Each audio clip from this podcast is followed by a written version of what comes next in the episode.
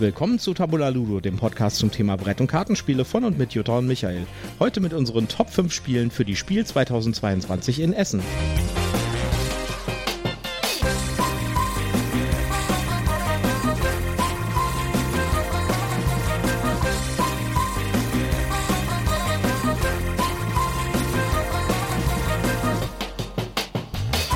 Willkommen zur Ausgabe 24 von Tabula Ludo und wir sind wieder zurück aus dem Urlaub. Ja, hallo, wieder in gewohnter Umgebung. Ja, äh, wir sind jetzt wieder da, wo auch ein vernünftiger Spieletisch vorhanden ist. Ja, aber wir haben noch nicht wieder gespielt, seit wir zurückgekommen sind, weil wir sind gerade erst gestern frisch zurückgekommen. Ja. Und äh, müssen uns erstmal wieder einfinden. Also ich muss mich wirklich mal bei äh, hotels.com äh, mal beschweren. Die sollen, also da steht alles mögliche drin, Babywickeltisch und sowas, ja. Aber es gibt nicht die Kategorie zum Spielen geeignete Tische in den Hotels. Im ersten Hotel war das ja noch äh, okay, da gab es noch den großen Anrichtetisch, auf dem normalerweise die Snacks angerichtet waren. Und nach 18 Uhr war da aber nichts mehr, deswegen haben wir den einfach übernommen. in dem anderen Hotel war das auch nicht möglich. Nein. Das ging alles nicht. Nee, das ging alles nicht. Nun gut. So, wir sind wieder zurück und heute haben wir keine normale Folge, sondern wir haben ein Special. Und zwar möchten wir gerne mit euch über die demnächst schon kommende Spiel 2022 in Essen reden, denn ja. das sind jetzt nur noch vier Wochen bis dahin. Genau, wir haben schon September und die fängt ja dieses Mal Anfang Oktober findet die statt. Genau. Und dementsprechend ist nicht mehr viel Zeit bis dahin. Ja, und äh, deswegen wollen wir mit euch ein bisschen über allgemeine Sachen auf das Spiel reden. Also welche Tage sind die besten? Vielleicht auch äh, seid ihr auch äh, sind ja auch Leute unseren Hörern, die zum ersten Mal auf das Spiel sind. Deswegen wollen wir da ein bisschen drüber reden mit unserer langjährigen Erfahrung. Ja. Deiner langjährigen Erfahrung, ja. meiner kurzen Erfahrung. Ein bisschen darüber reden, wann geht man zum Spiel, was muss man alles mitbringen, mit was muss man rechnen, äh, was sollte man beachten. Und dann werden wir uns um äh, die Top 5 unserer Watchlist. Genau, jeder von uns hat äh, fünf Spiele sich ausgeguckt, wo er ganz besonders heiß drauf ist. Genau, und äh, die werden wir, ähm, da werden wir ein bisschen was drüber erzählen und äh, werden uns die angucken ähm, und da sprechen wir dann aber nach dem allgemeinen Teil drüber. Genau. Erstmal dein Werbehinweis. Darauf warte ich. Mein obligatorischer Werbehinweis. Wir sind immer noch nicht gesponsert. Ähm, wer uns zuhört und meint, er müsse uns ein bisschen Geld rüberwachsen lassen, kann da ja gerne auf uns zukommen. Bis jetzt sind wir nicht gesponsert. Wir reden frei von der Leber weg. Ähm, wir sagen trotzdem Werbung, weil wir Firmen, Markennamen nennen und Produkte. Und äh, wir haben in unseren Shownotes eben auch äh, Links und ähm, Verknüpfungen. Und deswegen sagen wir prophylaktisch, das hier ist Werbung. Aus Überzeugung. Genau.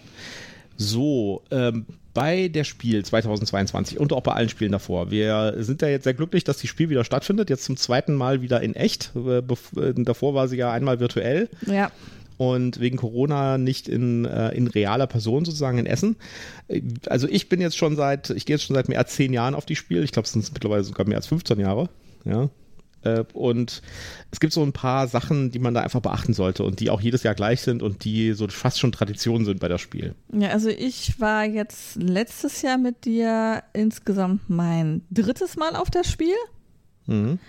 Ähm, ich war einmal ganz alleine da und einmal mit einer Freundin, das ist aber schon ein paar Jahre her und ähm, habe dementsprechend nicht ganz so viel Erfahrung und habe mehr so dieses huiuiui, wenn man sich da nicht ein bisschen vorbereitet, dann ist man erschlagen und läuft da so ein bisschen kopflos durch die Gegend Gefühl mitgenommen. So, das erste ist, äh, was macht man eigentlich am besten vor das Spiel? Ich würde jedem raten da draußen, kauft euch euer Ticket vor, äh, bevor ihr zum Messegelände kommt denn ähm, die Kassen sind üblicherweise jetzt nicht so super voll, ja, aber es ist deutlich einfacher, wenn man einfach das Ticket schon in der Hand hat. Man kann einfach vorbei an den ganzen Schlangen laufen und direkt zum Einlass und da einfach sein Ticket vorzeigen, es wird gescannt und dann kommt man rein. Das äh, Ticket vor Ort kaufen würde ich nur machen, wenn es wirklich nötig ist, also wenn man wirklich nicht weiß vorher, ob man tatsächlich hinkommt. Also in allen anderen Fällen kauft euch das Ticket am besten vorher über die Webseite für das Spiel das äh, ist auch nicht wesentlich teurer. Ich glaube, es kommt eine kleine Servicegebühr dazu, aber das macht es nicht wirklich aus. Das heißt, äh, ich würde auf jeden Fall das Ticket vorher kaufen. Ja, das macht auf jeden Fall Sinn und äh, sorgt dafür, dass man wesentlich entspannter hinkommt. Ein zweiter Tipp wäre sicherlich auch, ähm, sich zu überlegen, wie reise ich an. Genau. Wenn ich mit dem Auto anreise, sollte ich mich über die Parkmöglichkeiten informieren äh, und auch eben im Blick haben, dass ich unter Umständen ein Stück laufen muss, bis ich dann auf dem Messengelände bin. Ja, oder mit dem, mit dem Bus fahren. Es gibt so Shuttlebusse. Genau. Das äh, mit dem Parken ist eigentlich relativ stressfrei, wenn man halt kein Problem damit hat, halt mit so einem Shuttlebus zu fahren. Der äh, in den meisten Fällen wird, ähm, wird man schon auf der Autobahn quasi abgefangen. Da stehen dann so Schilder. Ähm, Innenstadt alles voll. Äh, fahrt hier runter, ja, und äh, das macht auch Sinn, das zu tun, weil die großen Parkplätze sind halt ein bisschen außerhalb, aber es gibt halt kostenlose Shuttlebusse, die auch wirklich alle fünf Minuten fahren. Ähm, das kann so ein bisschen Hassel sein, sich in, da nochmal anzustellen. Da ist meistens irgendwie, wenn man, wenn man früh morgens kommt, ist da eine relativ große Schlange von den, äh, bei den Bussen. Aber habt da keine Angst vor, das geht relativ flott, weil wirklich schnell Busse kommen und so ein Bus passen auch viele Leute rein. Das ist also relativ stressfrei. Es gibt auch Parkhäuser direkt an der Messe. Ja, da waren wir letztes Mal, weil wir letztes Jahr äh, haben wir Ausstellerparken gehabt. Das, ähm, da sind auch normale Parkplätze in diesen Parkhäusern, aber man weiß halt nie, ist da irgendwas frei. Und wenn da was nicht frei ist und man tatsächlich in die Innenstadt dann gefahren ist, dann hat man einen deutlichen Zeitverlust, weil dann muss man erst wieder rausfahren, muss dann zu äh, dem, dem Park-and-Ride-Platz fahren und sowas. Also ich würde euch raten, wenn ihr auf der Autobahn ankommt mit dem Auto, nehmt einfach das, was die Schilder euch sagen, fahrt da raus, fahrt auf den großen Parkplatz äh, direkt außerhalb und nehmt einfach den Bus in die Innenstadt. Das ist echt kein Problem. Ja, oder direkt mit den öffentlichen anreisen. Genau, das ist die andere Variante. Man kann äh, völlig problemlos mit den öffentlichen ähm, zur Messe fahren. Die Straßenbahn hält quasi direkt vor dem Eingang. Ja? ja. Äh, das ist also echt kein Problem. Es gibt auf dem Hauptbahnhof üblicherweise, wenn die Spiel ist, immer so ein bisschen Gedrängel, weil äh, nur bestimmte Anzahl von Leuten auf die Bahnsteige ge ge ge mhm. gelassen werden dürfen aus Sicherheitsgründen. Das heißt, wenn ihr irgendwie durch den Bahnhof geht, durch den Hauptbahnhof und ihr seht irgendwie große Menschentraube an irgendeinem so Abgang runter zu so einem Bahnsteig an, von, der, von der Straßenbahn, beziehungsweise was die Essener so U-Bahn nennen, ja, ähm, dann äh, ist das jetzt irgendwie kein Auflauf. Beim ersten Mal, als ich das gesehen habe, habe ich gesagt, was ist denn jetzt hier los? Ist das, das ja, das ja Mist? Ist das, ist das so? eine Demo? Ja, das hat aber einfach was damit zu tun, dass nicht, dass nicht äh, zu viele Leute auf den Bahnsteig kommen mhm. und dann unter Umständen irgendwelche Leute auf, den, auf die Bahngleise runtergeschubst werden. Da stehen also Leute von, der, von den Stadtwerken und die lassen dann die Leute so in Schüben runter, sobald die nächste Bahn weg ist. Mhm. Ja, also äh, das ist auch ganz normales Vorgehen da. Das haben ja. wir jedes Jahr, wenn ich da mit den Öffis hinfahre, äh, sind diese Trauben da vor den, äh, vor den, von den Bahnsteigen. Ja. Wenn man mal da ist, gibt es verschiedene Sachen. Also vielleicht sollten wir noch drüber reden, was man alles einpacken sollte. Ja, was nehme ich mit, wenn ich was auf ich die mit? Messe in Essen fahre? Genau, ich würde auf jeden Fall ein paar Stofftüten mitnehmen weil die Tütensituation kann äh, problematisch sein, muss nicht problematisch sein, kann aber problematisch sein. Also es gibt auch so ein paar Sachen, die sind auch so eine Konstante, zum Beispiel bei AEG. Die sind meistens gegenüber vom Pegasus-Stand. Da gibt es immer diese Monster-Riesentüten, ja, mhm. wo man dann irgendwie drei, vier, fünf Spiele reinbekommt. Die sind irgendwie total toll, die sind aber auch meistens schnell weg. Ja. Und bei vielen Ständen bekommt man auch Tüten. Also ich glaube, bei Pegasus gab es auch Tüten, sowas. Äh, aber trotzdem, es ist halt maximal blöd, wenn man halt keine Tüte bekommt. Und das ist bei einigen Ständen so, insbesondere bei kleineren Verlagen, ja, oder bei einzelnen Autoren oder sowas. Und man da nichts hat, wo man das irgendwie reintun kann. Ja, das heißt, ich würde euch raten, stopft einfach so ein, zwei Aldi Stofftüten irgendwo euch in den Rucksack. Ja, vielleicht da noch der Hinweis, wenn du hier sagst, stopft euch das in den Rucksack äh, man darf große Rucksäcke nicht mit in, in die Messe reinnehmen. Genau. Da gibt es Ärger. Also man kann da nicht irgendwie wie so ein bepackter Esel mit einem fetten Rucksack, äh, womöglich hier noch so einem Transportrucksack irgendwie, der speziell für Spiele gedacht ist, irgendwie rein in die Messe, weil die zu groß sind und man da eben Gefahr läuft, wenn man sich umdreht oder so, ähm, entweder Dinge umzustoßen oder noch schlimmer Leute anzurempeln und äh, zu verletzen. Deswegen sind die ähm, äh, verboten. Genau. Ähm, also irgendetwas Kleines, wo man die Tüten drin transportiert, dass man gut mit sich mitschleppen kann, dabei haben. Und wenn man jetzt wirklich irgendwie sagt, okay, ich fahre mit dem Zug oder ich rechne mit größeren Laufstrecken, gibt es, soweit ich weiß, auch eine Area, wo ich dann mein großes Transportgerät irgendwo abstellen kann. Genau, es gibt eine Garderobe Die äh, gibt es im Foyer von einer der Messehallen. Äh, ich glaube, das ist die Halle 3, aber ich bin mir nicht 100% sicher. Es gibt aber auf jeden Fall eine Garderobe, wo man auch Sachen hinterlegen kann. Das heißt, wenn man jetzt äh, einen großen Rucksack dabei hat, äh, zum Beispiel, und wird nicht am Einlass reingelassen oder so, kann man den da deponieren. Man kann auch zum Beispiel nachfüllen. Das ist auch explizit geregelt. Das kostet, glaube ich, auch eine extra kleine extra Gebühr. Also man kann später nochmal hinkommen und sagen, hier sind nochmal fünf Spiele, tut das doch mal zu dem anderen Zeug stellen. Ja, das geht alles. Und äh, da ist der Service einfach echt gut, mhm. muss man schon sagen, ja. Ähm, meine Strategie früher war ja immer, den Olli mitzunehmen, das ist ein Freund von mir. Und äh, dann, äh, viele Leute laufen da mit Trolli rum. Ich habe mir gesagt, Olli statt Trolli. ja, äh, der Olli hat immer die, die, die, die Tüten getragen, die ich, die ich nicht mehr tragen konnte. Aber äh, ja, der, der Olli ist leider nicht verfügbar dieses Jahr. Und ich bin kein Trolli. Und du bist kein Trolli, also müssen wir da eine andere Lösung für finden. Aber wir kaufen auch nicht mehr so viel, muss man sagen, weil ja. einfach der Platz auch zu Hause fehlt. Ähm, das ist eben auch was. Ähm, wo ich darauf aufmerksam machen möchte, geht da nicht hin, um, um, um, um eine Liste abzuarbeiten im Sinne von, ähm, das sind die Spiele, die ich haben will, sondern informiert euch vorher, was die Sachen sind, wo ihr tatsächlich nur auf der Messe eine Chance habt, sie zu kriegen, weil es vielleicht irgendwie ein kleiner ausländischer Indie-Anbieter ist oder weil der aus welchen Gründen auch immer in Deutschland eben einfach nicht vertreibt. Ähm, und kauft euch die anderen Sachen eben im Vorfeld oder bestellt sie euch beim Hersteller, äh, wenn er nach Deutschland liefert und macht euch nicht zum Packesel, weil sonst lauft ihr da echt bepackt rum oder habt dann eben nachher das Thema, dass ihr die Sachen alle zurückschleppen müsst. Wenn ihr trotzdem zu viel kauft und es nicht alles nach Hause tragen könnt, gibt es auch einen Postservice auf das Spiel. Es gibt also einen Stand, da könnt ihr Spiele abgeben, die haben Verpackungsmaterial, also Kisten, da könnt ihr die Sachen reinpacken und einfach per Post zu euch nach Hause schicken. Ich sag's euch aber gleich, das ist nicht günstig. Ja. Und das sollte man sich dreimal überlegen. Und ich glaube, das ist im Wesentlichen interessant für Leute, die aus dem Ausland sind und die vielleicht das gar nicht mit ins Flugzeug nehmen können, zum Beispiel. Ja, die dann sowieso direkt das Problem haben, äh, dann müsste ich einen Zweitkoffer haben, der dann ja auch äh, extra Gebühr kostet, wenn ich den eben ins, in den Flieger mitnehmen möchte. Genau. Aber diese Möglichkeit gibt es halt. Es gibt einen Stand, wo man Sachen verschicken kann. Ja. Ja. Ähm, Wie sieht es denn mit Essen und Getränken aus Essen auf der Messe? Getränke, Erzähl ja. mal. Also ich sag mal so, äh, ich das ist natürlich auch eine Frage, wie viel will man ausgeben, ja, und wo ist sozusagen die Grenze, dass man sagt, ich will nicht irgendwie hier äh, zwei große Flaschen Wasser mit auf die Messe schleppen äh, und will stattdessen mir einfach da was holen. Ich finde die Preise auf das Spiel noch relativ sozial. Es sind natürlich immer noch Messepreise. Ich Vorsicht, letztes Jahr waren sie das. Wir wissen nicht, genau. wie es dieses Jahr unter Inflation und Teuerungsrate aussieht. Letztes Jahr fanden wir, klar, es war teurer, als wenn ich es jetzt im Supermarkt kaufe, aber ähm, es waren eigentlich so no relativ normale Kiosk- oder Restaurantpreise. Ja, so Restaurantpreise würde ich sagen. Ja.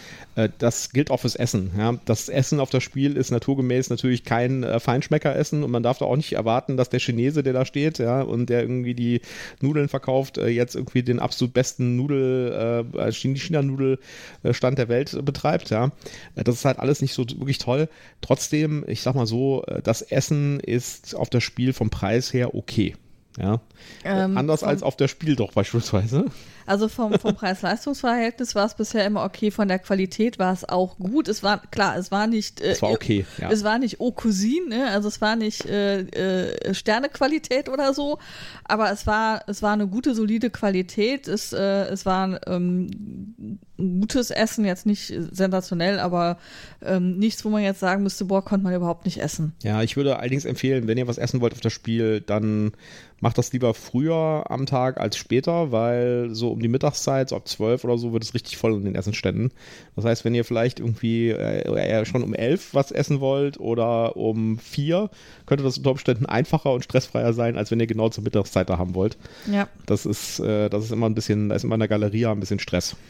Ja, wir sind halt als Deutsche relativ stark darauf geeicht, dass es Punkt 12 Essen ja, gibt. Genau. Da gibt es immer noch sehr viele Menschen, die das tun und deswegen ist es da naturgemäß sehr voll. Und wer da eben flexibel ist, sollte sich überlegen, entweder einen kleinen Snack dabei zu haben, um so die Zeit ein bisschen nach hinten zu schieben oder was früher gehen, wer da flexibel ist oder eben, wie, wie du schon sagtest, dann eben halt einfach erst um vier was essen. Es gibt auch Maskenpflicht wieder dieses Jahr, mhm. genau wie im letzten Jahr, äh, was ich sehr gut finde.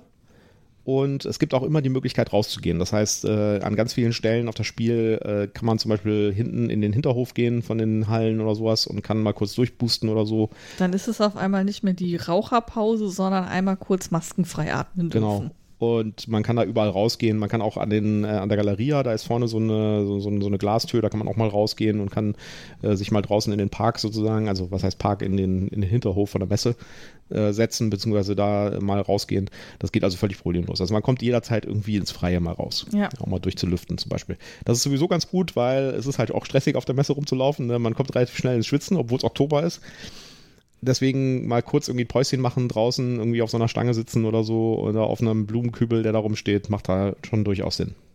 Genau.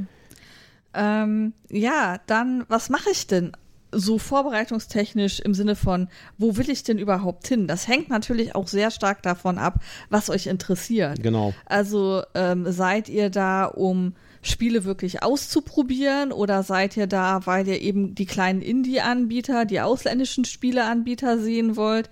Seid ihr da, um irgendwelche Special Gimmicks kaufen zu können, die ihr so im Laden halt nicht bekommt? Ich äh, denke da an meinen großartigen Würfelkauf vom letzten Jahr die kriegt man halt so ähm, im Laden nicht. Und äh, es gibt Sachen, die will ich halt einfach auch erst sehen und in der Hand haben, bevor ich sie kaufe. Die will ich nicht blind im Internet kaufen müssen. Genau. Und die Messe, die Messe Essen ist, oder die, die Spiel ist halt auch eine Ausprobier- und Kaufmesse. Das heißt, ja. man kann die Spiele direkt auch kaufen und das ist auch der Sinn, ne? dafür reden wir auch die ganze Zeit. Wie packt man die weg? Aber es gibt auch viele Messen, wo man keine Spiele kaufen kann. Ja? Zum Beispiel in Nürnberg, äh, das ist allerdings auch eine Fachmesse ja, im mhm. Januar, da kann man keine Spiele kaufen. Würde auch keinen Sinn machen, weil das alles äh, Fachverkäufer sind, beziehungsweise Fachbesucher sind. Äh, gibt aber auch viele andere Messen, wo, wo es keinen, äh, wo es nicht zu kaufen gibt. Dafür müsste die Messe übrigens eine Spezial-Sondergenehmigung sich einholen, weil ja sonntags auch verkauft wird. Oh ja, ja, ja. ja. Äh, ich kann das, ich habe lange Jahre Messen organisiert und auch große Messen organisiert und äh, ich kann dir sagen, das ist ein bisschen Aufwand, äh, das zu bekommen. Aber andererseits, die sind ja auch schon seit Ewigkeiten da. Wahrscheinlich hat sich das alles mittlerweile eingespielt. Ja, ja ähm, worauf ich hinaus wollte, ist, ähm, ich glaube, so ab drei Wochen vorher gibt es online auch ähm, den Messeplan. Genau. Da kann man sich dann schon mal angucken, wo sind denn die Bereiche, die mich interessieren? Muss ich eher in die große Haupthalle, wo die großen Verlage sind, die naturgemäß auch immer relativ voll ist? Oder gibt es irgendwo eine Ecke, keine Ahnung, ich will indische Spieledesigner sehen oder irgendwie ausländische Spieledesigner? Wo, wo verstecken sich die? In welche Halle muss ich dafür? Wie ist der Gesamtaufbau?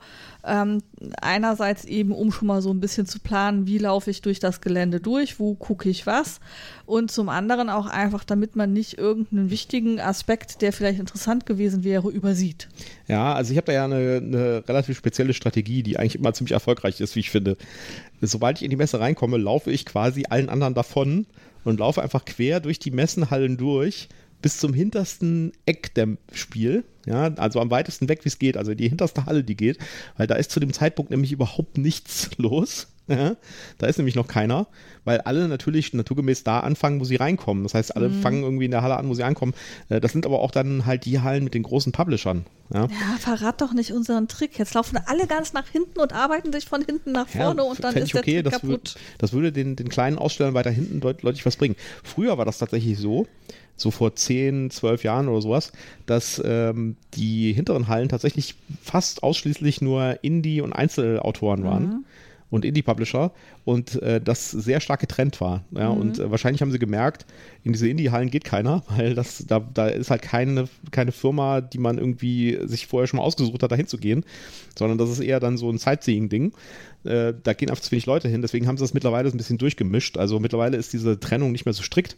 Trotzdem ist in den weiter entfernten Hallen vom Eingang deutlich weniger los und da sind natürlich auch die nicht so attraktiven Stände, das heißt, da sind die eher kleineren Autoren und Verlage.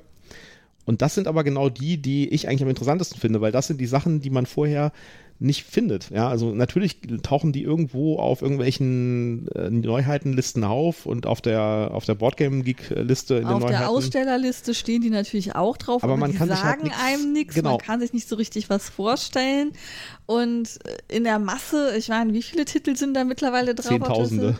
In der Masse gehen die halt einfach unter. Und das sind aber meistens dann auch genau die Sachen, wo man halt Perlen findet, wo man halt mhm. Sachen findet, die man erstens ähm, nirgendwo anders mehr finden wird, ja, und auch nicht mehr so einfach kaufen können wird. Und die auch äh, unter Umständen Innovationen haben, die andere halt nicht haben. Ja. ja. Deswegen, äh, äh mein Appell wäre an euch da draußen, ein bisschen Love zu den kleinen Indie-Autoren. ja, und zu den Ja. Indie-Verlagen und lasst die nicht außer Acht, weil die Sachen, die ihr vorne bei Cosmos und so weiter findet, in den großen Hallen, ja, die könnt ihr ja äh, nächste Woche bei Amazon kaufen oder bei anderen Spielehändlern. Die Sachen, die hinten sind, ja, und die von den kleinen Verlagen kommen, die könnt ihr halt unter Umständen nicht mehr kaufen. Also ich kann mich nur an das, an das Spiel mit dem, mit dem Geist erinnern, der durch das Ghost Haus. at Home. Ghost at Home, genau, mit dem etwas seltsamen Titel, das haben wir auch reviewed. Das finden die Kids von meinem Bruder total toll. Wir haben dieses Spiel nicht mal mehr gefunden am hinterher. Im- im- Ja. Es war schwierig zu finden im Web. Also selbst als dann äh, dein, dein Neffe dann extra nochmal für dich nachgeguckt hat, wie das Spiel jetzt ganz genau heißt und wie der Verlag heißt, mussten wir echt suchen, um es im Internet zu finden. Ja. Und das sind halt so Sachen, die findet man einfach durch, äh, durch Flanieren und durch aufmerksam durch Ja. die Gänge laufen. Das, das wäre eben auch ein ganz großer Tipp von mir. Ähm, nehmt euch zumindest so eine St- vor, so eine Stunde einfach wirklich durch diese Bereiche durchzuflanieren und euch inspirieren zu lassen, euch, euch ansprechen zu lassen von dem, was ihr seht und habt nicht alles durchgetaktet, sondern sagt so, und jetzt bin ich mal nicht auf der Jagd nach irgendwas, sondern ich gucke einfach, was auf mich zukommt. Ja, ich habe den, jedes Jahr bis jetzt irgendwas mitgenommen, wo ich dachte, das ist so ein Geheimtipp, von dem ich vorher noch nie was gehört habe und äh, von dem ich vielleicht nachher auch nie wieder was höre, obwohl ich auch schon Geheimtipps mitgenommen habe, die nachher richtig groß rauskamen. Ja. Äh, Ich kann mich dummerweise jetzt an keinen einzigen mehr erinnern, aber äh, ich hatte schon so Spiele, wo ich mir dachte, das habe ich, ja, das, äh, das habe ich schon seit zwei Jahren, liegt da irgendwie im Dings. Ach, jetzt wird das bei Cosmos, kommt das jetzt raus. Ach, guck mal an. Ja. Ja. Ja, dann, dann auch ganz wichtig für die, die ganz neu sind. Ähm, wenn ihr mitspielen wollt, dann fragt einfach. Geht einfach an die Stände und sagt, hey, ich würde gerne mal eine Partie hier mitspielen. Manchmal ist das ungünstig, weil gerade ein Spiel im Gange ist. Dann sagen die dir vielleicht hier, äh, komm eine Viertelstunde später dazu oder ähm, warten einen Moment. Aber du kannst überall mitspielen und es finden sich eigentlich auch immer Spieler, mit denen man mitspielen kann. Es braucht ein bisschen Mut, das zu tun. Ich war beim ersten Mal, habe ich mich das nicht getraut. Ich war ganz alleine da und äh, habe wirklich, ich, ich wusste überhaupt gar nicht, ich habe gedacht, boah, lauter Spiele, cool, äh, wollte alles gucken und hätte super gerne auch mitgespielt, aber ich, ähm, ich war so überfordert und ich wusste überhaupt gar nicht, das sah alles so, so voll und beschäftigt und mitten im laufenden Spiel aus. Ich habe mich gar nicht getraut, da zu stören, weil ich dachte, ja, die sind ja mittendrin. Ja, also die Spiel ist natürlich, äh, das merkt man auch so ein bisschen, dass das halt Brettspieler sind, die irgendwie soziale Kontakte gewöhnt sind, sag ich mal. Es ist eine sehr nette Messe. Ja? Ja. Ich habe noch nie so viele nette Menschen auf einem Haufen gesehen wie auf das Spiel. Das, ähm, das muss man einfach heraus. Und ich war auch schon auf, auf, auf jeder Menge Messen. Ja? Also Ja. auf das Spiel äh, gibt es, äh, kann man problemlos äh, Leute direkt ansprechen. Die Leute sind nett, äh, die Leute wollen miteinander spielen. Die, die Demo-Teams sind toll, ja, man kann irgendwie spontan sich Gruppen bilden, setzt sich hin und sowas und spielt einfach mal zwei Runden von irgendwas. Äh, Also es ist einfach eine nette Messe, ja, muss man einfach sagen. Ja, die Leute Ja. sind einfach nett. Und wir beide werden ja auch da sein und in unseren Tabula Lulu-Shirts rumlaufen. Also wenn ihr uns seht und denkt, boah, ich würde gern mit denen quatschen, dann sprecht uns an und sagt, hey, ich höre euch. Genau. Wir würden gern unsere da draußen kennenlernen. Das letzte, was wir noch sagen oder wo wir noch drüber reden sollten, wäre, an welchem Tag kommt man dann am besten zu spielen. Ne? Ja. Das kommt auch ein bisschen drauf an, äh, ob man Massen mög, mag äh, und wenn man, ob man irgendwie Sardinenbüchsen mag. Ja? Kommt auch darauf an, wie man Zeit hat. Nicht jeder hat die Chance, sich Donnerstag oder Freitag freizunehmen, Genau. wenn es losgeht. Also ich sag mal so, meine Einschätzung, auch das hat sich ein bisschen geändert in den letzten Jahren, ja, weil äh, sich einfach die, die Menge an Leuten ist ein bisschen nach oben gegangen. Äh, früher war es mal so, Donnerstag war super voll, weil Donnerstag waren die ganzen Early Birds da, die Leute, die irgendwie die Neuheiten haben wollten. Ja, wobei die mittlerweile auch alle kontingentiert sind. Das heißt, äh, es gibt 50 von diesem Spiel für jeden Tag. Das heißt, äh, die 50, die am Donnerstag da sind, äh, die sind vielleicht irgendwann ausverkauft und am Freitag gibt es wieder 50. Da muss man also keine Angst haben. Das ist, äh, mittlerweile machen das alle Verlage so. Ja, da muss man dann halt tatsächlich, wenn man, Man so ein Spiel hat, sein. muss man früh am Tag da sein. Aber es ist nicht so, dass wenn man am Donnerstag nicht da war und es nicht gekriegt hat, dass man gar keine Chance mehr hat, es zu Und kriegen. ich würde mal sagen, wir haben auf unserer Top-Liste noch gleich ein Spiel, wo ich mir relativ sicher bin, dass man da direkt hingehen sollte, wenn der Laden aufmacht, um tatsächlich eins davon zu bekommen. Aber da kommen wir gleich zu. Also Donnerstag war immer voll, weil die Leute, die die Neuheiten haben wollten, äh, da waren. Freitag war relativ leer, weil die Leute, die die Neuheiten haben wollten, waren nicht mehr da. Aber die Leute, die nur am Wochenende Zeit haben, waren auch nicht da. Das heißt, Freitag war immer so ein, so ein Loch. ja, es war quasi dann so der, der Expertentag. Ja, genau. Und ich weiß das. Ich war zu der Zeit auch Aussteller da und ich, äh, das hat man merklich Also das, das konnte man deutlich merken, dass Freitag äh, die Anzahl der Leute runterging. Mhm. Samstag ist der absolute Horrortag, sag ich mal. Also wirklich, äh, jeder geht dahin. Ja, es ist wer, voll, mög, voll, wer, wer wirklich richtig viele Leute treffen Genau, will und sich voll- durch die Gänge schieben will. ja, am vollsten. ja. Also wenn ihr auf Massen steht und sowas richtig cool findet, dann geht am Samstag hin. Der Sonntag ist wieder relativ überschaubar, äh, weil die Leute sind halt, ähm, gehen halt eher samstags, äh, sind die eher unterwegs als Sonntag, gehe ich mal von aus. Ja. Also Sonntag ist wieder ein bisschen leerer. Aber wie gesagt, mittlerweile in den letzten drei, vier Jahren hat sich das so ein bisschen geändert.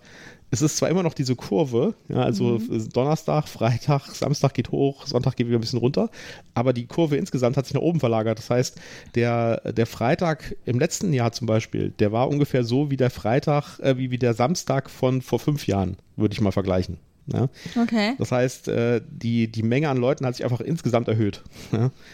Trotzdem ist es natürlich immer noch, äh, also meiner, äh, meiner subjektiven Eindruck, das muss nicht unbedingt der objektive Da Eindruck wir sein. letztes Jahr nicht an allen vier Tagen da waren, können wir überhaupt gar nicht sagen, wie es Donnerstag, Samstag das und stimmt. Sonntag gewesen ist. Wir waren ja nur Freitag da. Ja, in den, in den Jahren davor war ich immer alle vier Tage da. Mhm. Und äh, da war Donnerstag, äh, Freitag immer der beste Tag, wo man kommen konnte. Ja, also den Samstag habe ich dann, glaube ich, auch ein paar Mal ausgelassen, weil einfach das viel zu voll war. Ja, muss aber jeder selbst wissen. Und natürlich auch gucken, wie ist das mit der Zeit. Genau. Wie machen wir das denn dieses Jahr? Ja, ich gehe davon aus, dass wir Freitag hinfahren, Ja. würde ich vorschlagen. Mal gucken, ob wir vielleicht den Sonntag nochmal mitnehmen. Ja, es kommt ein bisschen darauf an, ob wir noch mit noch ein paar anderen Leuten hinfahren, ob die dann, wie das bei denen ist mit der Zeit. Äh, Aber ich glaube, dass wir auf jeden Fall am Freitag hinfahren, vielleicht dann am Sonntag nochmal. Mhm.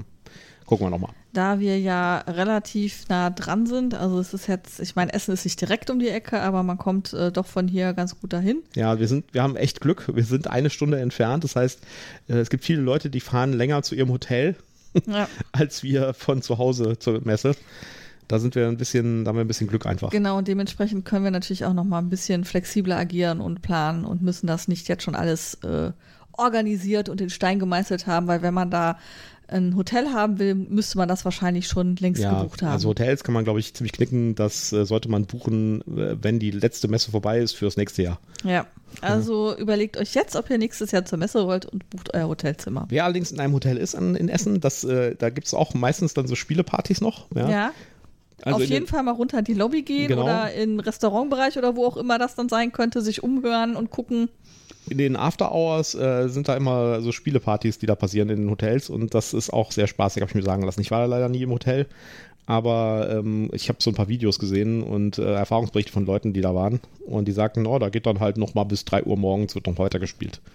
Ja, Vielleicht müssen wir gucken, dass wir zu so einer Party eingeladen werden, auch wenn wir nicht da im Hotel wirst du nicht sind. eingeladen, da gehst du einfach hin. Ja, ich meine ja nur, gucken, wo die Leute sind und dann sich da einschleichen. Ja. Es gibt ein Hotel direkt auf äh, quasi neben dem Messegelände. Da sind auch, das ist nicht gerade das günstigste Hotel, trotzdem weiß ich, dass das Hotel ausgebucht und voll ist und äh, da geht zum Beispiel sowas dann ab, da ist das Foyer voll mit Spielern. Ja. Wollen wir dann mal auf unsere Liste gehen? Ja, dann gehen wir doch mal auf unsere Liste. Wir haben Spiele zusammengesucht, die wir interessant finden. Äh, Wir haben auch versucht, so ein bisschen so eine Mischung zu machen aus äh, Spielen, wo äh, die sehr gehypt werden, wo wir wissen, dass die auf der Topliste sein werden. Auf der Boardgaming Topliste für die Spiel 2022. Wir haben auch so ein paar persönliche Favoriten mit reingenommen. Wir haben auch Sachen mit reingenommen, wo relativ klar schon ist, dass es die nicht zu kaufen geben wird in Essen. Aber wir haben nur Spiele mit reingenommen, die man zumindest sehen kann und spielen kann, offensichtlich da. Zumindest nach unseren aktuellen Informationen. Genau. Ja. Was wir nicht mit reingenommen haben, sind Spiele, die wir schon besprochen haben. Letztes Mal haben wir auch schon über die Spiel-Preview geredet. Äh, In den Folgen davor haben wir auch schon mal ein bisschen was geredet, als zum Beispiel Twilight Inscription. Das ist so der Klassiker. Äh, Der ist in unserer Liste hier nicht drin. Obwohl wir den natürlich total hypen. Ja, und das Flamecraft, das ich letztes Mal erwähnt habe, ist jetzt auch nicht mehr Thema, ähm, obwohl ich das super cool finde. Also wir haben jetzt versucht, nochmal neue Spiele auf, auf die Liste zu bringen, äh, die uns halt sehr interessieren, die uns ansprechen.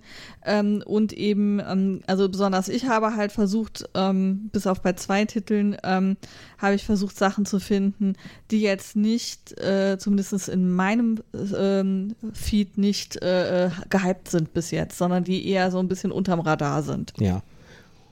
Gut, dann fangen wir doch mal mit Platz 5 an. Was ist denn dein Platz 5?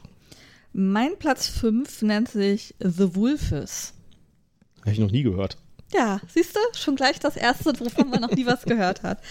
Ähm, das ist relativ frisch in meinem Feed aufgetaucht. Äh, man spielt es mit zwei bis fünf Spielern, circa 45 Minuten lang und ähm, man ist quasi so eine Art Leitwolf und versucht ein Wolfsrudel, ein möglichst großes Wolfrudel mit einem möglichst großen Territorium zu erlangen. Wie heißt das? The Wolfes. Okay, da gibt es doch so ein, äh, so ein Spiel von äh, Margaret, äh, hier äh, Flügelschlag, auf dem Flügelschlag-Designerin, das so ähnliches Thema haben soll. Hm, warte, wo habe ich's? Da, The Wolfes, geh auf. Ähm, Designer äh, Ashwin Kamata, Clarence Simpson, Artist Paulina Linyama. Okay. Publisher ist Pandasaurus Games, deswegen ist das ah, in meinem, Pandasaurus. ist von, in meinem Feed. von den äh, Dinosaur World, Dinosaur Island und Roarer Ride. Genau. Ja, Äh. ich, ich habe das Gefühl, Wölfe werden im nächsten Spiel, in der nächsten Spielesaison der heiße Scheiß werden. Weil das ist jetzt das zweite Wolfsspiel, was ich hier sehe. War das andere nicht? Also da, ich habe bisher nur Füchse irgendwie gehabt. Nee, ich glaube, das war auch ein Wolfsspiel. Okay. Aber erzähl mal weiter. Ja, also ähm, man, man versucht, jeder Spieler versucht sein persönliches Wolfsrudel mit seinem persönlichen Territorium auf einem gemeinsamen ähm, Territoriumsplan zu erlangen und ähm, äh, versucht dazu Einzelwölfe, also so einsame Wölfe, in sein Rudel aufzunehmen oder einem anderen Wolfsrudel, also seinem Gegner, Wölfe abzuluxen. Muss dann natürlich aufpassen, dass der andere nicht sich selber auch äh, bedient bei dem eigenen Wolfsrudel. Und äh, man claimt eben Territorien und man muss noch auf die Jagd gehen oder erfolgreich jagen, um eben ein besonders großes, starkes Wolfsrudel zu erlangen. Mhm. Und Welcher ähm, Verlag ist das? Pandasaurus? Achso, äh, sorry. Immer noch? Ja. Immer noch Pandasaurus. Ähm, äh, es hat ähm, als Übrigens- Thema Area, äh, Area Majority, Area Movement und es hat ein modulares Board. Also das Board ist veränderbar, auf dem man spielt. Übrigens, wir würden euch gerne die Standnummern dazu sagen. Mhm. Allerdings können wir das im Moment noch nicht, weil der Standplan, äh, der, der, der Hallenplan noch nicht raus ist. Das heißt, wir wissen die Standnummer noch nicht. Äh, Wenn ihr diesen Podcast hört, äh, checkt einfach mal auf der Website von das Spiel. Der müsste jetzt in den nächsten sieben bis acht Tagen rauskommen. Ja, also ähm, wie gesagt, äh, modulares Board. Also es ist ein Board, das offensichtlich aus ähm, Hexagonfeldern besteht, die irgendwie modular veränderbar sind. Und ähm, es gibt einen anscheinend cleveren Action-Selection-Mechanismus, wo ich eben über diese ähm, Hexagonfelder ähm, steuere, wie mein nächster Aktionszug aussehen kann. Und das klang sehr interessant, das sah sehr hübsch aus von ähm, der Aufmachung her. Und wie gesagt, ist gerade frisch in meinen Feed reingespült worden und habe ich noch nicht so viel von gehört. Und ich fand, das klang super interessant. Und deswegen habe ich das als meine Nummer 5 auf die Liste gesetzt. Meine Nummer 5 ist Station Fall. Und das ist ein Kickstarter, den habe ich auch tatsächlich gebackt. Der ist von äh, Ion ähm, gemacht. Äh, der Verlag ist Ion, Ion Games. Und da geht es darum, dass man einen Charakter auf einer Raumstation spielt, die äh, gleich abstürzt. Und äh, die Charaktere, die an Bord sind noch, wollen Ziele erfüllen. Diese Ziele sind variabel. Das heißt, man bekommt am Anfang ein Ziel anscheinend und muss dieses Ziel erfüllen. Und der Knackpunkt ist, dass das mit Hidden Roles ist. Das heißt, äh, man weiß nicht, welcher Charakter, der da jetzt im Spiel ist, wird von welchem Spieler gesteuert. Ja, das heißt, man weiß nicht, wer muss welches Ziel erfüllen. Und das ist dann, das ergibt dann so eine Art äh, Sci-Fi äh, Deduktionsspiel auf einer sich zerlegenden Raumstation. Sieht sehr spannend aus. Man kann es mit tatsächlich neun Spielern spielen. Uh, dann wird die Deduktion besonders knifflig. Ja, die Community sagt drei bis sechs Spieler. Also es gibt, man kann es schon spielen auf Boardgame Simulator, wenn ich, recht, äh, wenn ich es richtig sehe. Drei bis sechs Spieler und äh, Best wäre vier bis fünf. Die Komplexität ist relativ hoch, 3,74. Es gibt ein paar Reviews schon dazu, die sagen, das wäre von der Komplexität so etwa wie Root. Was nicht von Okay. Iron Game Design ist, sondern von, äh, von Later Games. Das wäre also, man hätte also ein sehr asynchron, a- asymmetrisches Spiel, nicht asynchron, asymmetrisches Spiel. Und äh, es wäre sozusagen, ein Teil des Spiels wäre, die ganzen Charaktere zu, äh, zu erkunden und jeden Charakter mal zu spielen, um zu sehen, wie der sich spielt. Okay. Ich finde das Konzept sehr cool. Das Brett sieht aus wie so eine Raumstation halt. Äh, Es gibt auch, glaube ich, Plastikminiaturen, die dabei sind. Äh, Das finde ich aber nicht so wichtig. Und ich bin da sehr gespannt drauf. Das Fällt klingt- genau in mein, äh, in, mein, in mein Jagdrevier sozusagen rein. Sieht sehr schön aus. Ja, Deduktion ja eigentlich nicht Deduktion so. eigentlich nicht, aber das äh, gefällt, also es sieht, also es spricht mich deutlich an, sag ich Okay. mal. Deswegen habe ich auch gebackt. Und natürlich Matt Eklund, der Designer, der hat auch andere tolle Spiele gemacht und Iron Game Design ist ja auch für die PAX-Spiele zum Beispiel bekannt. Das sind auch äh, Designer, wo ich sagen würde, die haben schon so ein gewisses Vertrauensvorschuss. Ja. Mhm. Die, das Traurige dabei ist jetzt, ja, das Spiel sollte schon längst ausgeliefert sein bei Kickstarter, ist jetzt mittlerweile auch auf dem Weg, also die sind jetzt auf dem, auf dem Schiff, ja, Mhm. aber es wird nicht zur Spiel zum Kaufen verfügbar sein. Es kam gerade gestern eine Mail für die, an die Bäcker, dass sie gesagt haben, sie haben sich das überlegt, sie hätten überlegt, ob sie noch ein paar einfliegen, ja, aber, und das kann ich auch nachvollziehen, das wäre natürlich unfair, wenn die da die Spiele verkaufen, während die Bäcker die noch nicht bekommen haben, weil die einfach in der Masse übers, übers Meer kommen und die halt noch nicht da sind. Ja, Sie werden es aber da haben zum Angucken und zum Spielen. Ja. das ist ja schon mal cool. Dann kann man es sich angucken und dann in Ruhe entscheiden, ob man es kaufen möchte. Genau. Das, äh, die, die Ein ist zum Beispiel einer von diesen Verlagen, die werden wahrscheinlich weiter hinten sein normalerweise. Ja, Das heißt, äh, da müsst ihr gucken, wo die sind. Die haben, ähm, das ist ein, äh, ein, ein skandinavischer Verlag und die machen zum Beispiel diese ganzen Pax-Spiele. Ja. Und da kann ich auch. Deswegen ist mein Schatz da so heiß drauf, weil er die Pax-Spiele nämlich auch mag. Ja, die finde ich auch toll, auch wenn es da noch so ein Nemesis gibt, das Pax, äh, das Pax Transhumanity. Das hat, da hat, da bin ich regeltechnisch irgendwie noch nicht klargekommen mit. Aber zum Beispiel das Pax Vikings ist so richtig toll. Und wenn ihr da äh, Zeit habt, euch das mal anzugucken auf dem gleichen Stand, dann kauft, äh, guckt euch doch nochmal Pax Vikings an. Das ist auch Okay, ein tolles Spiel. sehr schön. Das waren also unsere Nummern 5. Dann kommen wir zu Nummer 4. Ja, ich gestehe, ich habe bei Nummer 4 gefuscht. Ich nenne jetzt zwei Spiele, weil ich mich nicht entscheiden kann. Okay. Ähm, und zwar gibt es gerade ähm, sehr gehypt beide Planet, äh, Planet Unknown und Planet B. Mhm. Über Planet B haben wir schon mal kurz gesprochen. Ja. Bei beiden Spielen geht es, also die beide Spiele starten mit der gleichen Prämisse. Das Ende der Erde ist, ist da. Wir, wir können nicht auf der Erde bleiben. Wir brauchen einen neuen Planeten, auf dem wir neu anfangen. Und, ähm, und da geht es dann so ein bisschen auseinander. Äh, bei Planet B ist mit bitterbösem Humor. Wir machen all die Fehler, die wir auf der Erde gemacht haben, wieder. Wir sind wieder politisch unterwegs, versuchen unsere Schäflein ins Trockene zu bringen, versuchen die Gegenpartei auszutricksen. Das heißt, wir müssen unsere Moral ablegen und bereit sein, den, die Mitspieler nach Regeln, nach allen Regeln der Kunst über den Tisch zu ziehen und in die Pfanne zu hauen. Also auch richtig so ein- schön bitterböse. Genau, so ein Satire-Spiel, ne? Ja, es ist so, ist so ein bisschen satirisch angelegt.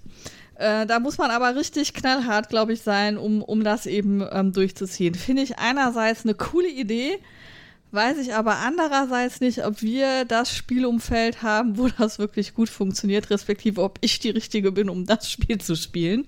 Ja, ich, da spielen wir, dann lasse ich einfach dich mit Manuel das spielen, das ist ein Freund von uns. Ihr seid beide sehr kompetitiv und ich nehme mir eine Schüssel Popcorn und guck mir dann das Schlachtfeld an. Ja, ich weiß es nicht. Ähm, Planet Unknown ähm, scheint da etwas weniger konfrontativ unterwegs zu sein. Zumindest klingt es für mich so. Vielleicht ist das ja auch ein Trugschluss und man muss da genauso knallhart äh, miteinander äh, kämpfen. Ähm, da geht es dann äh, eben aber auch darum, ähm, dass man eben ähm, irgendwie ähm, sich auf der Erde eben ausbreitet. Ähm, man, da hat man dann irgendwie kleine Plättchen, die man auf dem neuen Planeten verteilt, wo dann die Ressourcen generiert werden und wo man sich eben ausbreitet. Und ähm, das hat offenbar ähm, so eine Puzzle-Variante, wo man eben versucht, so, so Muster zu bilden. Das klang eigentlich auch ganz cool. Ähm, deswegen bin ich gerade, also ich glaube ehrlich gesagt nicht, dass man beide Spiele braucht, weil sie thematisch doch sehr nah beieinander sind. Von den Mechanismen her sind sie aber schon unterschiedlich. Planet B hat eben so ein Markt und Abstimmung und Worker Placement, während äh, Planet Unknown eben mehr so Open Drafting, Teilplacement, Pattern-Building, Puzzle irgendwo ist. Also die von, von den Mechanismen her schon zwei unterschiedliche Spiele, thematisch aber sehr eng beieinander. Und deswegen habe ich die einfach mal gemeinschaftlich auf meinen Platz 4 gesetzt. Okay. Mein Platz 4 wird wahrscheinlich einer der großen Hits auf der Messe sein. Äh, Ich ich habe da so Sachen gehört, äh, die unter Umständen bedeuten, dass es vielleicht nicht zu kaufen geben wird. Das wäre sehr tragisch. Ja. Wenn es das zu kaufen gibt, dann äh, wird es wahrscheinlich einer der Hits sein auf der Messe, nämlich La Famiglia von Feuerland zu dem Spiel kann man gar nicht so viel sagen, weil es gibt überhaupt noch gar keine Infos zu diesem Spiel. Ja, es soll jetzt zur, zur Messe rauskommen, beziehungsweise zumindest ansehbar sein mhm. äh, beim Feuerlandstand. Wem der Titel nicht so direkt was sagt, es geht um Mafia-Clans. Es geht um Mafia-Clans, genau, man spielt einen Mafia-Clan. Das heißt auch, der Untertitel ist äh, The Great Mafia War. Ja ist ein Vier-Spieler-Spiel. Und zwar genau vier Spieler. Genau vier Spieler, nämlich es wird Team gespielt, zwei gegen zwei da sind so ein paar, sind gar paar interessante Aspekte drin und deswegen will ich mir das Spiel auf jeden Fall anschauen auf das Spiel das auf, der, klingt auf der Messe. so ein bisschen nach Pärchenstress. Ja, vor allen Dingen, äh, ich bin mal gespannt. Äh, Oder Jungs gegen Mädchen. Warum man denn ein, also ein Team spielt, zwei gegen zwei. Ja, mhm. das hört sich für mich an wie, das kann man auch eins gegen eins spielen, ja, weil man spielt ja immer noch im Team. Also ich bin mal gespannt, äh, was da sozusagen das Problem ist, weil es wird explizit gesagt, es ist ein 2 gegen 2 Vier-Spieler-Spiel. Naja, aber bei der Mafia ist es ja auch immer so, dass jedes Mafia-Mitglied nur genau die Information bekommt, die er zur Ausübung seiner Aufgabe braucht. Ja, ich kann mir zum Beispiel noch sowas vorstellen, dass es tatsächlich noch so einen kompetitiven Anteil zwischen mhm. den einzelnen Teammitgliedern gibt. Ja. Aber ich bin mal sehr gespannt drauf. Das Cover sieht toll aus, ist sehr so Art Deco-mäßig gehalten. Mehr als das Cover gibt es auch nicht zu sehen im Moment. Äh, ich finde das Cover grenzwertig hässlich. Ja, ich weiß, dass du das nicht so schön findest. Äh, ich bin mal gespannt, wie die Innenansicht ist, also wie das innen aussieht. Ob sie das so durchhalten. Äh, da bin ich also sehr gespannt drauf. 180 Minuten Spielzeit, das weiß man auch schon. Und das ist, wie gesagt, wiederum so ein Problem. Ja, also ich finde das Spiel super interessant. Aber vier Spieler zusammen zu bekommen, die drei Stunden Spiel spielen, das muss man erstmal schaffen. Und da ist halt die Frage, ob das nicht irgendwie das Spiel so ein bisschen zurückhält. Ja, die, die sich dazu bereit erklären und die dann auch bei der Stange bleiben und nicht nach einer Stunde sagen, boah Leute, ich bin raus, ich finde das Spiel ätzend. Ja, und das ist halt auch immer so ein Ding, weißt du, du hast eigentlich immer, man, man kennt das ja, man hat immer die falsche Spieleranzahl, man hat entweder zu viele mhm. oder zu wenige. Ja, nehmen wir Station Fall, nehmen wir neun, kann bis zu neun Leute gespielt werden. Ja, passt genau. immer. Ja. Oder Seven Wonders ist auch so ein Spiel, das kann man ja bis zu sieben Leuten spielen. Das passt eigentlich immer, aber wenn man genau vier Spieler braucht und dann noch ein relativ langes Spiel, ich bin mal gespannt. Äh, also, ich bin gleichermaßen äh, in Vorfreude und in Angst. Skepsis. Skepsis, genau. Skepsis. Ja, du bist ein bisschen skeptisch. Ja, ja bin ich mal gespannt drauf. Das okay. war meine Nummer vier. Gut, dann kommen wir jetzt zu meiner Nummer drei. Ähm, Weather Machine. Da habe ich auch schon einiges von gehört. Ähm, in Weather Machine sind wir Wissenschaftler in einem Team rund um einen Professor Latif. Ähm, der hat eine Wettermaschine konstruiert, mit der wir lokale Wetterereignisse steuern können. Leider stellen wir allerdings fest, dass wir so eine Art Butterfly-Effekt hervorrufen. Das heißt, wenn wir für die eine Stelle gutes Wetter erzeugen, passiert irgendwo anders katastrophales Wetter. Und deswegen muss eine neue Wettermaschine, eine bessere Wettermaschine gebaut werden. Und ähm, dann gilt es offensichtlich auch ein Stück weit unter Zeitdruck, ähm, die richtigen Rohstoffe, die richtigen äh, ähm, äh, Bots, also Roboter, die irgendwie beim Bauen helfen, ähm, zum richtigen Timing irgendwie zu erwischen, hin, an bestimmte Stellen zu bringen und eben diese Wettermaschine zu bauen.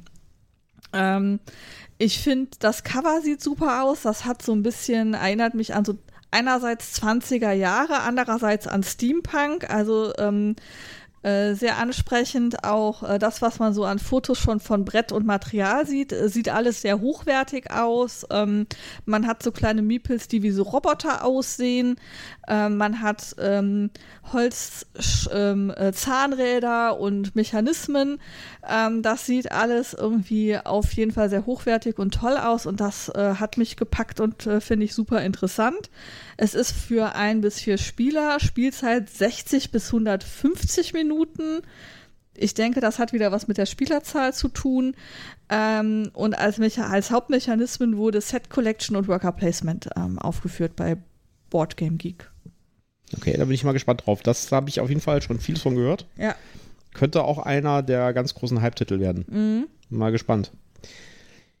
Ja, meine Nummer drei ist ein Spiel, das ich wahrscheinlich übersehen hätte, wenn ich nicht die Boardgame Geek Ankündigungsliste durchgegangen wäre. Und das ist Resist. Das ist ein Wargame für einen Spieler. Kommt von dem Verlag Salt and Pepper. Und ich glaube, den habe ich letztes Jahr auch schon gesehen, den Verlag. Ich kann mich nicht mehr hundertprozentig daran erinnern, welches Spiel ich da gesehen habe, aber ich habe auf jeden Fall Salt and Pepper Games irgendwie in positiver Erinnerung. Ja? Ich kann aber nicht genau sagen, warum. Ich bin auf jeden Fall sehr gespannt auf dieses Spiel. Es ist ein Einspieler-Wargame, scheint in einer kleinen Box zu kommen. Ja, die, äh, das Gewicht, also die Komplexität ist nicht so hoch. Bei Boardgame 2,13 im Moment, aber wie gesagt, muss man ein bisschen vorsichtig sein. Es gibt nur relativ wenige Votes, ja, weil das halt ein neues Spiel ist und äh, da nur wenige Leute das mal Test gespielt haben. Was ich interessant finde und weswegen das für mich auch raussticht, ist nicht nur das Artwork, das ist toll, das ist so belgischer Comic-Style, ja, sieht wirklich super aus, sondern auch der Designer, Trevor Benjamin. Trevor Benjamin hat nämlich ein paar Spiele gemacht, die ich unglaublich gut finde, nämlich Undaunted ist von dem. Das ist äh, auch so ein, so ein Card-driven Wargame, das so einen ganz, ganz interessanten Mechanismus hat, der aus so Chips und Karten besteht. Und es ist so eine Art Deckbuilding, Area Control, Einheiten, Movement, Mischmasch, der sehr, sehr innovativ ist. Also, das ist wirklich außergewöhnlich. Das habe ich bei keinem anderen Spiel gesehen bis jetzt. Äh, Undaunted toll. Gibt es ja jetzt auch, kommen jetzt auch mehrere neue Teile noch aus, ja, auch zum Spiel. Hatten wir ja schon mal erwähnt. Hatten wir schon erwähnt. Und ein anderes Spiel, was er auch gemacht hat, was ich auch toll finde, ist War Chest. Das ist äh, so ein abstraktes Einheitenspiel, so ein bisschen wie Schach, äh, wenn man das so weitgehend sagen kann, aber mit, äh, mit unterschiedlichen äh, Einheiten, die man hat und man kann die aufs Schlachtfeld führen und sowas. Das ist ein sehr abstraktes Spiel mit, mit so Pokerchips, ja. Äh, auch tolles Feeling, tolles Material und sowas. Wer das noch nicht gesehen hat, kann sich auch gerne mal angucken, kommt von AAG. Die haben das mit Sicherheit auf der Messe auch dabei und äh, zum Demon. Also, und äh, dieser Mann macht halt genau jetzt dieses neue Spiel in einem anderen Verlag und das heißt Resist und deswegen ist das meine Nummer drei. Ein Spiel, das du ganz alleine mit dir spielst. Ein Spiel, das ich ganz alleine mit mir spielen kann, äh, weil du keine Wargames magst. Das heißt noch ein zusätzliches Plus für mich. Kann mhm. ich das nämlich alleine spielen. Mhm. Auch wenn ich der Ansicht bin, War, äh, Spiele, die mit einem, Spiel, mit einem Spieler gehen, gehen auch mit zwei Spielern kooperativ. Ja, das werden wir nochmal sehen. Bin ich ja. auf jeden Fall gespannt drauf. Wird es wahrscheinlich zum Kaufen geben auf der, auf der Messe. Das heißt, das wird höchstwahrscheinlich in meinen Beutesack wandern. Okay.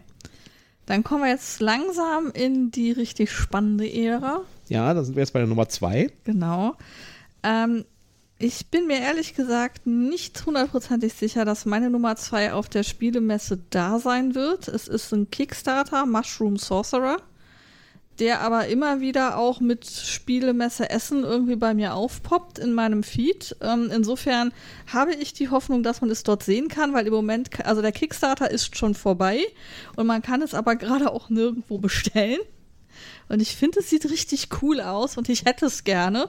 Also hoffe ich einfach, dass es auf der Spielemesse da ist und ich es da kaufen kann. Oder es mir zumindest angucken kann, um dann festzustellen, ja, muss ich mir auf meine Merkliste für sobald bestellbar bestellen setzen. Oder oh nee, ist doch doof, dann kann ich es auch getrost vergessen. Ähm, und zwar sind wir alle Zauberer in Elementis irgendeiner Fantasiewelt. Ähm, und da gibt es offensichtlich äh, regelmäßig sogenannte Zweimondjahre.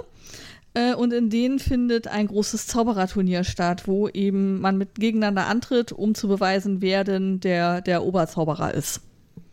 Und ähm, da gibt es dann einen harten Kampf, in dem man Zaubertränke brauen muss, Zaubersprüche müssen gewirkt werden und man muss sich offensichtlich auch mit seinen Mitspielern irgendwie betteln und versuchen hier eben der beste Zauberer äh, von Elementis zu sein. Ähm, hat super schönes ähm, Equipment, ähm, auch offensichtlich, also zumindest der Kickstarter. Ich weiß ja nicht, ob dann die ähm, Kaufversion, die Retail-Version dann auch so äh, luxuriös ausgestattet wird. Der Kickstarter hat ähm, äh, kleine ähm, Holztürmchen, in denen offensichtlich irgendwie das Zubehör aufbewahrt wird. Es gibt irgendwie kleine Zutaten für die Zaubertränke, die sehr hübsch aussehen. Alles ist schön bunt. Ähm, es gefällt mir mal wieder sehr, sehr gut. Ja. Meine Nummer zwei ist ein Spiel, wo ich ziemlich sicher bin, dass das in der Hype-Liste landen wird und dass das wahrscheinlich nach 3,1 Minuten äh, an jedem Tag ausverkauft sein wird, nämlich Woodcraft. Das ist jetzt schon in der, in der Hotlist-Liste von Boardgame Geek enthalten.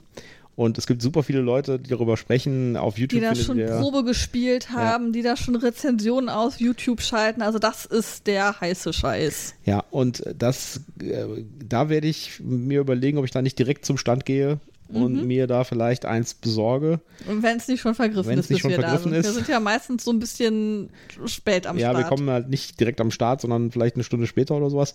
Das wird es auf jeden Fall zu kaufen geben in Essen von Delicious Games. Und Delicious Games hat natürlich auch so ein kleinerer Verlag. Die haben aber auch so ein bisschen so ein Track Record, halt Spiele zu machen, die schnell vergriffen sind. Letztes Jahr zum Beispiel Messina wo oh ja. du dich vielleicht noch erinnerst, wo ich ganz traurig von dem Stand dann wieder zurückkam. Hui, da musste ich Aufbauarbeit bei dir leisten. Ja, ich habe es dann später im, äh, im Versand bekommen, aber ja, das war schon ziemlich traurig. Das ist halt ein relativ kleiner Stand und da stand halt direkt schon äh, alles ausverkauft, gibt es nicht mehr. Und ich fürchte, das wird mit Woodcraft genauso sein. Ich, ja, wobei, ich weiß nicht, ich, ich weiß nicht, wie der Hype um Messina bei der letzten Spielemesse war, ob der ähnlich ja, hart war. Der war schon auch schon deutlich da. Vielleicht Hype. haben sie ja daraus gelernt und haben jetzt mehr Exemplare. Ja, aber auf der anderen Seite muss man auch sagen, es ist halt ein kleinerer Verlag. Ne? Der hat auch einen relativ kleinen Stand. Ja. Da äh, gibt es natürlich auch unter Umständen halt Ressourcenprobleme oder auch Manpower-Probleme über sowas. Also mhm. Aber man muss zumindest, kann man davon ausgehen, dass es das Spiel auch problemlos hinterher zu kaufen geben wird. Ja, wenn man es nicht bekommt, äh, da muss man jetzt keine Angst haben, dass man das nicht mehr bekommt. Hast du schon geprüft, ob man es vorbestellen und dann äh, pick-upen kann? Nein, kann man nicht. Hm. Die, äh, es gibt anscheinend keine deutsche Version bis jetzt. Mhm. Ich bin mir auch da relativ sicher, dass es eine deutsche Version geben wird, irgendwie in irgendeiner Art und Weise. Bei Messina war, wenn ich mich recht erinnere, die deutsche Anleitung direkt mit drin. Mhm. Und bei äh, ich glaube, Underwater Cities war das auch so. Von Underwater Cities gab es dann später eine, eine, ähm, eine Verlagsversion von Pegasus. Mhm. Vielleicht bekommen wir irgendwann eine Ankündigung, Woodcraft kommt von Pegasus. Das würde mich nicht wundern, sag ich mal. Ja, haben wir bis jetzt noch nichts von gehört, aber würde mich nicht wundern und würde auch so ein bisschen ins Bild passen, dass in, auf Boardgame Geek zum Beispiel von einer deutschen Version noch nicht die Rede ist, aber ja. von ganz vielen anderen Sprachversionen. Mhm. Ja. Gucken wir mal. Ja. Ja es geht auf jeden Fall um äh, das, äh, das Bauen von Dingen mit Holz. Also man ja, hat Würfel. Total ja, kurios. Und man, äh, man kann die Würfel halt, man kann das Holz verbessern, indem man äh, die Würfel halt hoch oder runter dreht. Ja, dann wird es der Qualität höher, äh, besser und schlechter. Man kann es dann wieder zusammensetzen zu neuem Holz. Man kann es also verkleben und sowas, ja. Und die Aufgabe ist es irgendwie, schöne Dinge aus Holz herzustellen. Das mhm. ist zumindest die Story. Also auch ein tolles Thema. Ich bin mal sehr gespannt darauf. Ja, ähm, was ich so aus den verschiedenen Reviews, die ich dazu schon gesehen habe, ähm, rausgehört habe, ist, dass das Thema zwiespältig betrachtet wird. Also du sagst, es ist ein tolles Thema. Ich habe andere Rezessionisten gehört, die gesagt haben, was für ein komisches Thema. Ich bin da tatsächlich auch ein bisschen zwiespältig. Ähm, dieses Dinge aus Holz herstellen, alleine fände ich jetzt wenig interessant, muss ich gestehen. Ähm, aber durch diesen Mechanismus, der da angekündigt ist, mit eben, ich habe eben meine Würfel und kann damit eben steuern, ähm, wie gut das Holz ist und ähm, was ich daraus bauen kann, das klingt dann wieder interessant. Ich glaube, dann rückt für mich dieses Thema, ich stelle, keine Ahnung, einen Tisch aus Holz her, ähm, zurück in den Hintergrund und eigentlich dieser Mechanismus an sich, wie mache ich denn jetzt den besten Tisch oder ähm, wie mache ich ein, ein Möbelstück, das eben, oder ein, ein Gegenstand aus Holz, der eben besonders wertvoll ist? Äh, das wird, glaube ich, für mich das Interessante an dem Spiel sein. Ja, sind wir mal gespannt. Und auch Delicious Games ist meistens in den hinteren Hallen zu finden. Ja. Ja. Noch mehr Gründe, direkt in die hinteren Hallen zu laufen. Aber gucken wir mal. Okay. Dann kommen wir jetzt zur Nummer 1. Kommen wir zur Nummer 1. Ähm, meine Nummer eins ist voll mein Thema, würdest du jetzt sagen, ähm, weil es heißt Orkonomics. Orkonomics. Orkonomics. Von, von Orks, so wie äh, genau, Schreck. Von, von Orks und von Economics. Okay, das hört sich interessant an. Ähm, wir sind Orks, aber wir sind aus den Zeiten raus, wo wir uns gegenseitig auf die Köpfe hauen und Schlachten schlagen und suchen jetzt neue Herausforderungen und deswegen ähm, haben wir das große Feld ähm, der Unternehmensgründung für uns gefunden. okay. Und treten jetzt äh, gegen andere Orks, Ork-Clans an quasi oder Ork-Führer an, ähm, das größte und beste äh, Unternehmen zu gründen. Hört sich an wie Blood Bowl, die nächste Generation. Ja, so ein bisschen. ähm, und es gibt offensichtlich äh, zehn verschiedene Industriezweige und Ziel ist es, in jedem dieser Industriezweige ein Unternehmen zu gründen, alles abzudecken und quasi so einen riesen Multikonzern zu gestalten. Ein Wirtschaftsspiel mit Orks. Ein Wirtschaftsspiel mit Orks, genau. Okay. Ähm, irgendwie steht da Second Edition dran, also vielleicht hat es das irgendwie schon mal gegeben. Ich weiß es nicht. Ich habe leider nicht mehr genug Ich habe Zeit gehabt, nie was davon gehört, um aber das es zu sich cool recherchieren. Aber ich habe das auf, also ich bin die ganze Boardgame-Liste von äh, Boardgame-Geek-Liste von Spiel 22 durchgegangen und da war das halt drauf. Und es sieht super cool aus und ähm, ja, bei, bei Ökonomie und Unternehmensgründung mit Orks war ich natürlich sofort dabei. Ja, spannend. Welcher Verlag? Äh, welcher Verlag? Sekunde. Ähm, das ist ähm, Economicus, Okay. Igrologie und einer mehr. Warte, einer mehr lässt sich ja bestimmt auch noch Wahrscheinlich aufschlüsseln. andere Sprache dann Verlag. Ares Games. Ah, okay. Das äh, Ares Games kennen wir ja. Das sind auch die, die äh, den Ringkrieg rausgebracht haben. Das heißt, da gehen wir vorbei und nehmen noch schnell äh, Ringkrieg das Kartenspiel mit. Ach nee, das haben wir ja schon vorbestellt. das, können wir, das sollten wir da nicht mitnehmen. Ja, also ich, ich muss ganz ehrlich, also ich bin da ja sowieso noch ganz am Anfang ähm, in, in der Spielewelt. Die Designer Timofey Bokharev und Fedor Korotsenkov, ich entschuldige mich für die Aussprache, das ist bestimmt falsch, sagen mir gar nichts. Auch der Künstler Anton Quasovarov sagt mir nichts. Aber ich finde dieses Cover cool. Ich finde das, was man an Bildern ähm, schon sehen kann, äh, sieht relativ. Man kann auch nicht viel sehen. Ähm, ich habe den Verdacht, dass auch da wieder ähm, so eine Roti also so ein Rondell irgendwie eine, eine Rolle spielt. und das Rondells scheint auch. irgendwie dieses Jahr. Ja.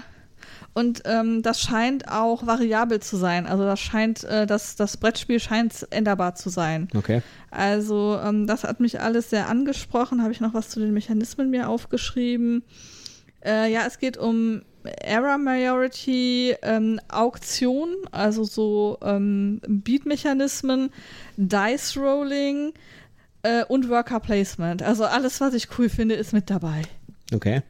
Und das ist meine Nummer eins. Das will ich haben. Da bin ich ja mal gespannt. Also das äh, finde ich auch interessant. Ja, meine Nummer eins ist eine Erweiterung. Und zwar The Red Cathedral Contractors.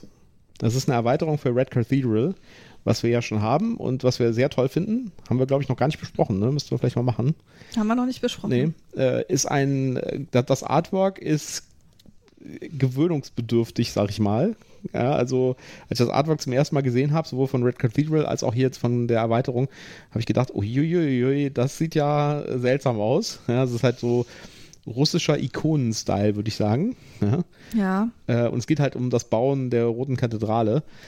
Aber das Spiel selbst ist genial. Da sind wir übrigens wieder bei Rondell. Ja, aber Red Cathedral hat ja das Rondell. Also die Action Selection wird über Rondell gemacht. aber, glaube ich, zumindest in meinem Wahrnehmungsumfeld die ersten, die mit diesem Rondell um die Ecke gekommen sind. Ja, es gab vorher mit Sicherheit auch schon Spiele, die Rondells hatten, aber ja, die haben das da schon, äh, also wenn man mal guckt, wie viele Rondellspiele es jetzt plötzlich gibt, ja. Die haben das, ich sag mal, die haben das salonfähig gemacht. Auf jeden Fall gibt es da jetzt eine Erweiterung von Devir Games. Devir Games kennen wir von Bitoko. Ja, das heißt, äh, bei denen am Stand wird es das geben. Ein bisschen traurig ist, dass es äh, das wahrscheinlich, haben wir so gehört, in der Gerüchteküche, dass es das nicht in Deutsch geben wird. Ja. Äh, Das heißt, Cosmos wird das nicht in äh, Deutsch rausbringen. Warum auch immer. Ich äh, mutmaße jetzt mal, ich mache jetzt mal ein educated guess. Red Cathedral hat sich nicht genug verkauft. Sonst würde man ja eine Erweiterung machen. Ja. Die äh, Version, äh, das Spiel allerdings selbst ist sprachunabhängig. Also sowohl das Basisspiel ist sprachunabhängig als auch die Erweiterung. Und man kann halt einfach die Erweiterung jetzt nehmen und mit dem deutschen Basisspiel von Cosmos zusammenbringen. Das sollte wohl möglich sein. Ja, vielleicht findet sich dann auch irgendwann noch irgendwo eine deutsche Anleitung dazu im Netz. Ja, also das Spiel selbst ist multilingual, das heißt, da sind jetzt ähm, die Sprachen drin. Moment, das kann man doch hier mit Sicherheit irgendwo sehen. Kann man nicht sehen leider, aber da sind auf jeden Fall diverse Anleitungen drin in der Contractors Box, in der Erweiterungsbox. Und äh, was halt nicht drin ist, sind deutsche, Erweiterung, äh, deutsche Anleitungen. Aber da wird sich mit Sicherheit irgendjemand finden, der das übersetzt und auf Boardgame Geek hochlädt. Ja, da bin ich mir relativ sicher. Und wie gesagt, das Material ist sprachunabhängig und wir werden da auch nochmal drüber reden nach dem Spiel, weil das würde auf jeden Fall in den Lootsack äh, wandern. Und da können wir euch dann konkret erzählen, ob es irgendwelche Probleme gibt, diese Erweiterung mit der Kosmos-Version, die wir nämlich auch haben, Ja. zusammenzubringen. Ja, da bin ich auf jeden Fall sehr gespannt drauf. Da geht es wohl um die Gilden, um die Handwerkergilden. Ja, und da wird, wird es weitere äh, Module geben, die man hinzufügen kann. Ich bin da sehr gespannt drauf. 8,4 Punkte übrigens auf Boardgame Geek bereits. Ich habe ähm, noch ein bisschen mehr Informationen dazu gefunden. Ähm, es gibt offensichtlich auch noch irgendwie eine Landkarte, wo man irgendwo ähm, Länder oder Städte irgendwie äh, mit ins Spiel bringt. Ob man da seine Gilde ansiedelt oder herholt, keine Ahnung, weiß ich nicht so ganz genau, aber es war irgendwie von, einem, von einer Landkarte die Rede. Und ähm, dass es also mehrere ähm, Aspekte gibt, die erweitert werden. Also es ist nicht einfach nur ein Aspekt kommt dazu, sondern das sind mehrere Aspekte, die zu dem Basisspiel dazukommen. Gut, das waren unsere Top 5 Spiele, die wir uns angucken. Ihr habt gemerkt, äh, das sind wahrscheinlich nicht so die üblichen Top 5, die man auf, äh, bei, bei anderen Leuten findet. Wir haben schon ein paar Sachen drin, die vielleicht ein bisschen spezieller sind, aber das war auch das Ziel, weil andere Top-Listen für die Spiel oder Watchlisten für die Spiel gibt es ja schon genug, äh, wo immer dieselben Spiele drauf sind und wir dachten, wir gucken uns mal ein bisschen Sachen raus, die vielleicht nicht so üblich sind und die vielleicht genau. sonst ein bisschen verschwinden würden. Das, das war eben unsere Zielsetzung, einerseits äh, Sachen zu nennen, die wir halt interessant finden, von denen wir aber in den Kanälen, die für uns die üblichen Informationskanäle sind, noch nicht so viel gehört haben. Ähm, und ähm, wir haben auch ganz bewusst die Dinge, die wir schon erwähnt haben, außen vor gelassen. Das heißt jetzt nicht, dass die für uns völlig out of scope sind, sondern es geht einfach nur darum, dass wir euch ein möglichst breites Spektrum bieten wollen.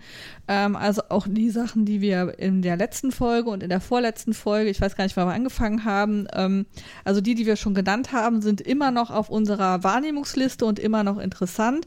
Aber das sind jetzt die, wo wir gesagt haben, die wollen wir euch vorstellen, weil die vielleicht noch so ein bisschen unterm Radar liegen und ähm, wir euch die auch vorstellen wollten.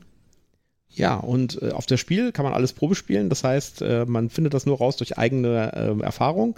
Das heißt, guckt euch diese ganzen Sachen an, spielt das und vielleicht sehen wir uns auf der Messe und dann sprecht uns ja. an und wir spielen eine Runde. Manchmal reicht es ja auch schon, wenn man das Material sieht, den, den Aufbau sieht und dann weiß man, okay, das ist mir zu komplex oder das ist mir einfach zu rosa oder was auch immer.